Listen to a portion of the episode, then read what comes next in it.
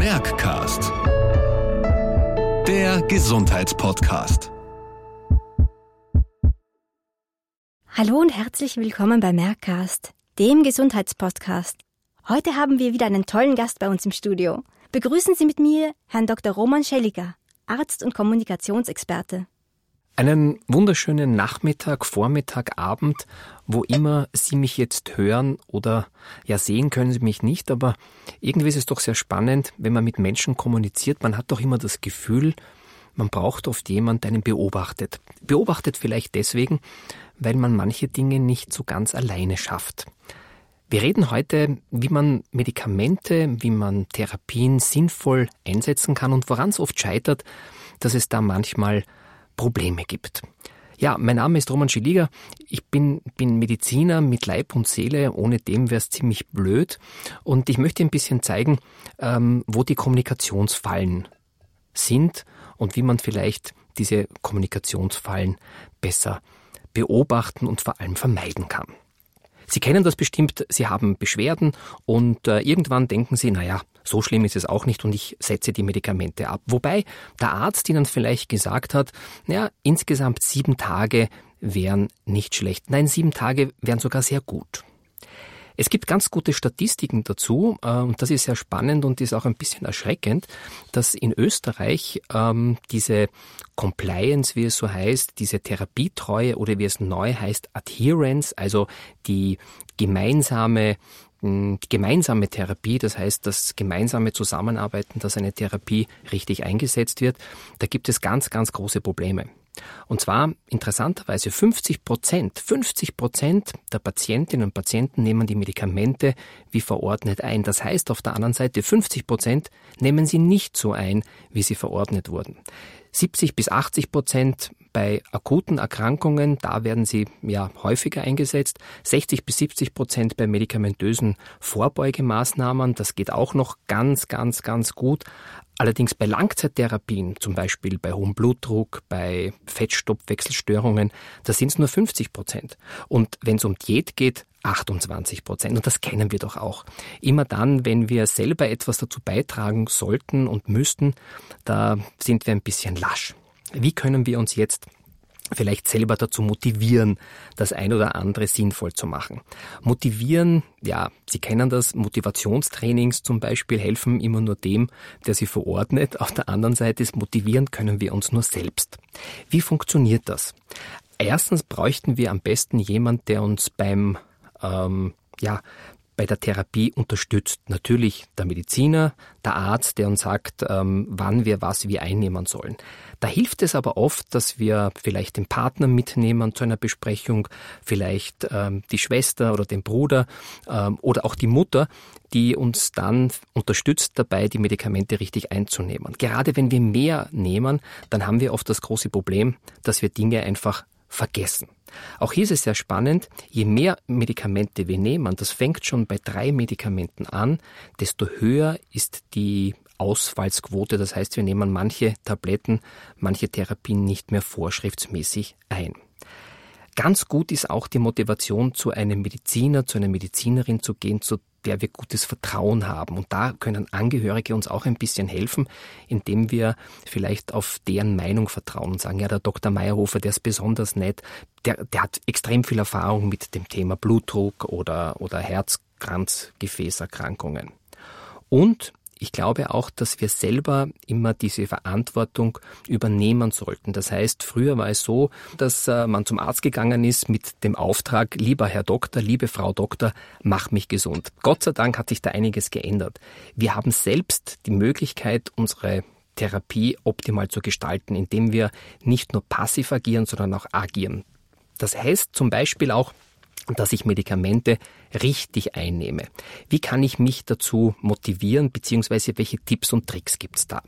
Das allererste, was ich mal empfehlen würde, schreiben Sie sich ganz genau auf, was ein Mediziner Ihnen verordnet hat vielleicht sogar in Ihren Terminkalender, in Ihren Terminkalender, so wie Sie andere Termine eintragen.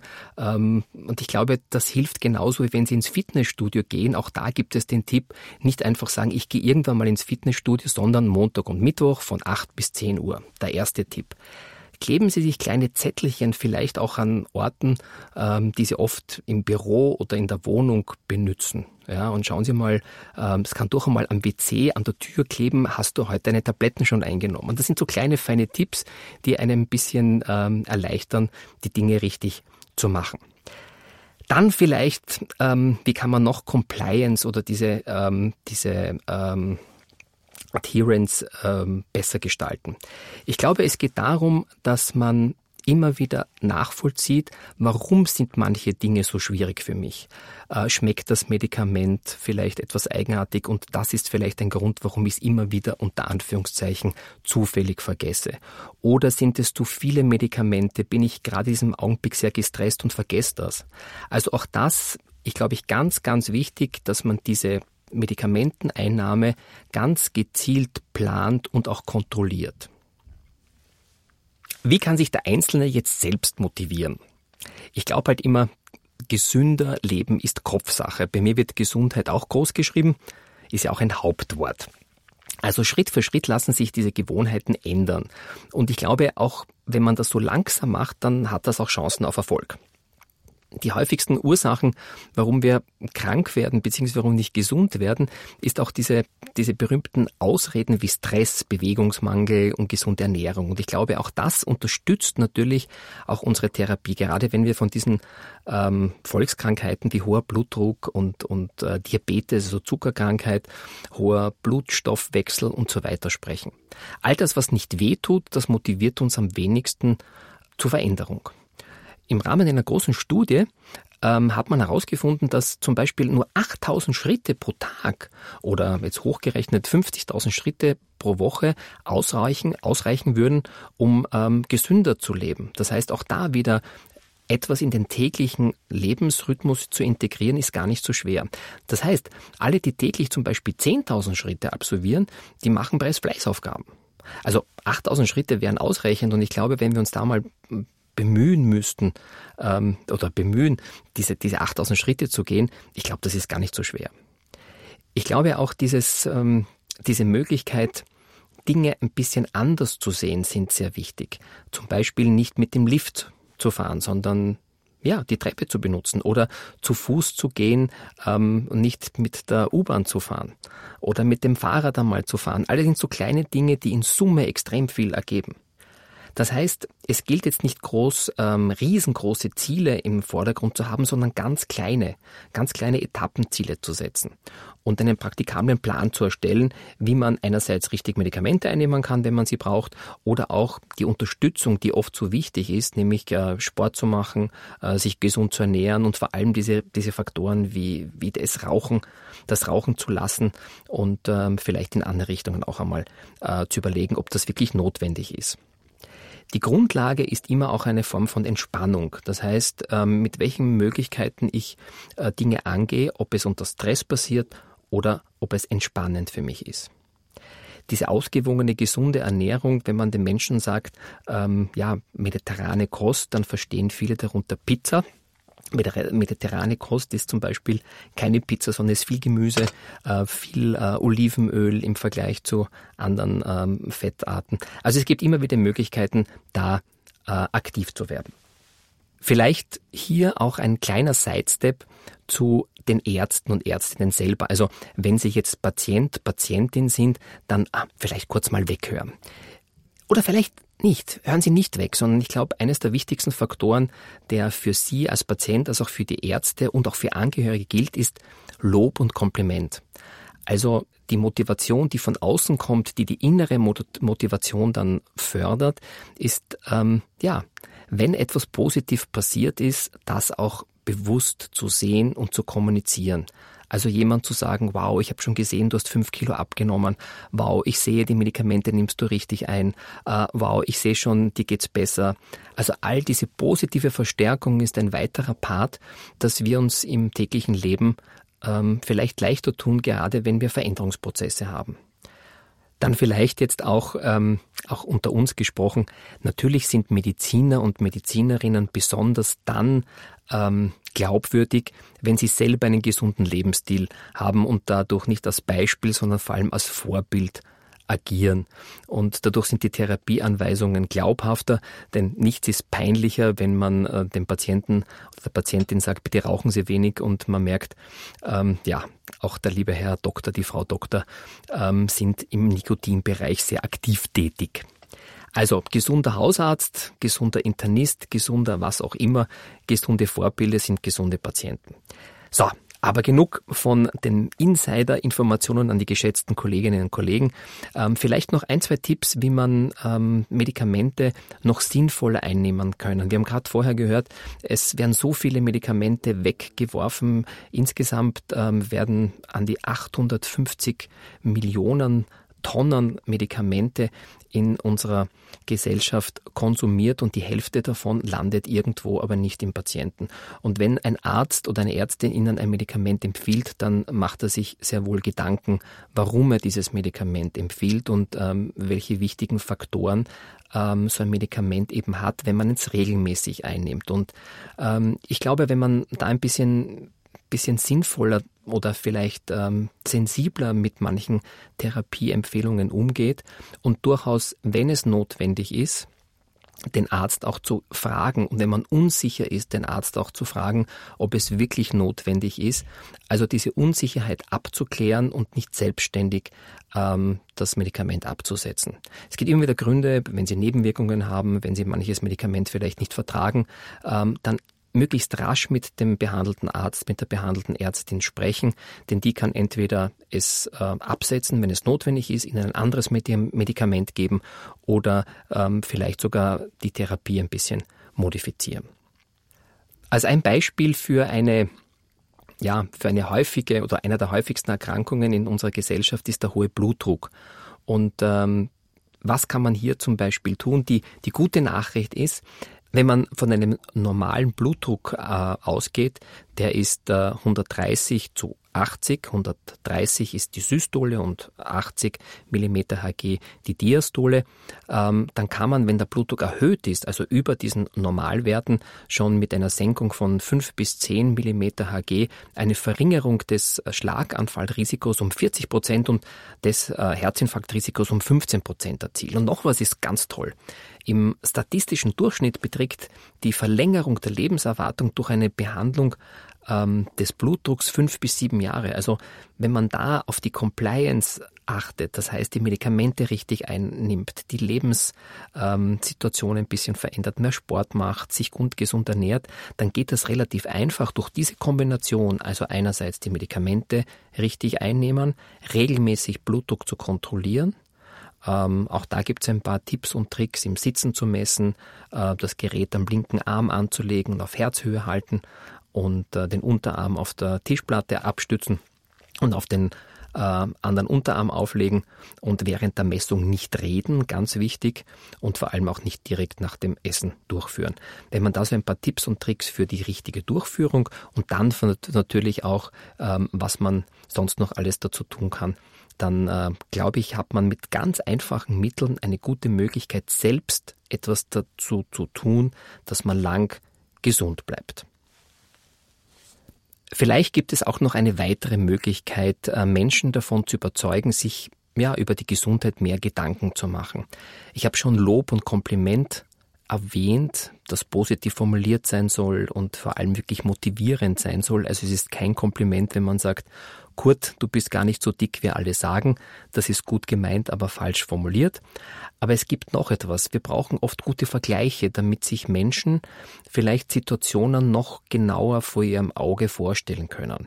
Wenn man sagt, bleiben wir bei unserem Blutdruck, naja, der Blutdruck ist zu hoch, ähm, vielleicht kann man das ein bisschen, bisschen anders formulieren und sagen, überlegen Sie mal, wenn Sie auf der Autobahn fahren, 130, das geht, aber wenn Sie schneller fahren, dann steigt die Gefahr, dass Sie einen Unfall haben. Und ähm, niemand würde zum Beispiel auch, ähm, wenn man jetzt das Herz als großen Muskel sieht, als Motor sieht, niemand würde mit dem Auto auf der Autobahn im zweiten Gang 80 Kilometer fahren. Warum tun wir das unserem Herzen an? Also so ein paar Beispiele mal dem Patienten, aber auch dem Angehörigen zu geben, damit er ein bisschen drüber nachdenkt und sagt, ja, ich bin es mir wert, ähm, vielleicht mir mehr Gedanken zu machen und auch das, was ein Arzt mir empfiehlt, mit der richtigen Intensität zu betreiben und vor allem selbst dafür zu sorgen. Warum nehmen wir Medikamente ja, oft falsch oder zu spät oder gar nicht mehr ein? Ich glaube, es sind drei Hauptgründe. A, sie müssen vorhanden sein. Also es gibt Medikamente, die mein, meine Schmerzen, meine Leiden lindern können. Zweitens, sie müssen verfügbar sein und vor allem, sie müssen richtig angewendet werden. Wenn die drei Sachen zusammenpassen, dann, dann funktioniert das. Aber warum funktioniert es nicht? Einerseits ähm, soziale und ökonomische Gründe. Das heißt, ähm, ja, kulturelle Hintergründe, Bildungsstatus, Alter, ähm, Entfernung von der Arztpraxis, von der Apotheke her. Das sind alles Faktoren, die mal sozioökonomisch Gründe sind, warum Medikamente nicht richtig oder falsch eingenommen werden. Dann natürlich ganz wichtig von der Beziehung zwischen dem Arzt und dem Patienten oder auch dem Apotheker und dem Patienten. Ähm, und ich glaube auch, die Dauer der Beratung hat der Patient, hat die Patientin wirklich verstanden, worum es geht, in welche Intensität.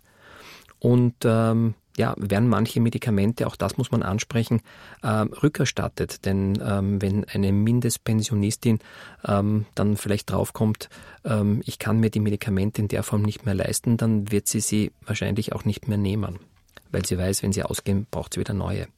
Dann natürlich auch, was ich anfangs schon erwähnt habe, krankheitsbedingt, das heißt Schweregrad der Symptome, Leidensdruck, ähm, wenn ich Schmerzen habe, werde ich wahrscheinlich eher meine Schmerzmedikamente nehmen, als äh, wenn ich etwas habe, was ich nicht spüre, wie zum Beispiel den hohen Blutdruck oder hohe Blutfette. Dann natürlich, welche Erkrankungen habe ich sonst noch? Es ist ja meistens, je älter wir werden, ist es ja nicht nur eine Erkrankung, sondern zwei, drei, vier, die miteinander ein Beschwerdebild ergeben und da natürlich auch die Menge der Medikamente immer mehr werden. Und ähm, ja, manchmal ist es auch so, dass die Komplexität von Therapieschemas ähm, ausschlaggebend sind, dass man da Probleme hat mit der Einnahme. Also bitte nehmen Sie es fünf Minuten vor der Mahlzeit, allerdings nur am Dienstag und am Donnerstag. Dann wird es ein bisschen schwierig zu dem, was ich vorher schon erwähnt habe, äh, wenn die Patientinnen und Patienten mehrere Tabletten einfach oder mehrere Behandlungen ähm, einnehmen müssen, beziehungsweise ähm, ja, erledigen. Und last but not least ähm, gibt es natürlich auch immer das psychische ähm, Verhalten von Patienten, die Erwartungshaltung, Vergesslichkeit, dann Wissen über die Erkrankung. Und äh, damit möchte ich auch irgendwie schließen, denn ich bin überzeugt, je mehr wir über äh, eine Erkrankung wissen, und zwar wie wir sie selber beeinflussen können, welche Möglichkeiten wir selbst in der Hand haben, um äh, da unterstützend zu wirken, desto besser wird es funktionieren und desto besser werden wir auch und vor allem rascher gesund. Also, ein paar Tipps zum Schluss. Wenn Sie Medikamente bekommen, dann ähm, überlegen Sie sich, die werden Sinn haben, sonst hätte Ihnen Ihr Arzt, Ihre Ärztin nicht verschrieben. Überlegen Sie, wie können Sie dazu beitragen, dass die Medikamente richtig eingenommen werden, beziehungsweise wenn Sie Fragen haben, fragen Sie doch gleich einmal den Arzt, fragen Sie den Apotheker und fragen Sie vielleicht auch mal Ihren Partner, Ihre Partnerin, denn Sie wissen ja, je mehr Leute involviert sind, desto leichter geht man durch solche Phasen hindurch. Wenn Sie Blutdruck messen, messen Sie regelmäßig, schreiben Sie Dinge auf. Wenn Sie ähm, vielleicht Probleme mit dem einen oder anderen Medikament haben. Nicht warten und dann einfach selbstständig absetzen, sondern vielleicht einmal einen Anruf tätigen und sagen, ich habe Probleme damit, ähm, ich habe so einen Husten, ich, ich, ich habe einen Juckreiz. All das ist ganz wichtig, damit jeder, der damit involviert ist, rechtzeitig reagieren kann. Ähm, ja, und die 8000 Schritte, äh, man gehen die 10.000 Schritte. Ich sage immer so schön, ähm, jeden Tag sollte man mindestens eine Stunde mit dem Hund spazieren gehen, auch wenn Sie keinen haben. In diesem Sinne, alles, alles Gute, haben Sie Spaß bei dem, was Sie tun und vor allem bleiben Sie gesund.